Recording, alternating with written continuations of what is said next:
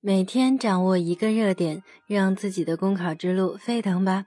大家好，我是碧涵，今天为大家分享的热点是内容付费。从网络音乐到网络影视，从网络综艺到网络文学，越来越多的用户愿意为好作品付费。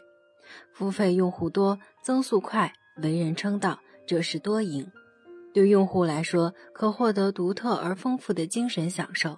而对于作者来说，也是一种看得见的回报，是很大的正向激励。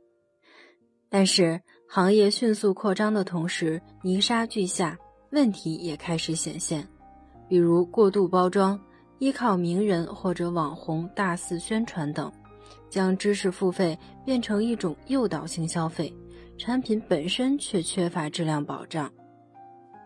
再比如，用户花钱买了阅读资格，但阅读周期多是一年，哪怕质量低下，用户也无法退款。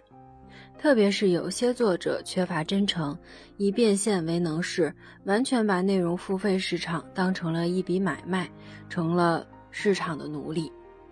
总之，内容付费不是单纯的商品产品，而是带有精神内涵的文化产品。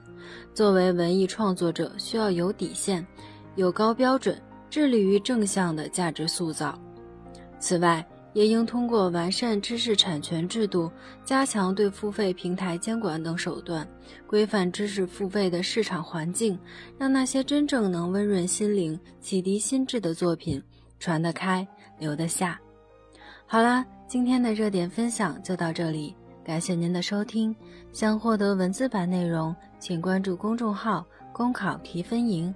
我们下期再见。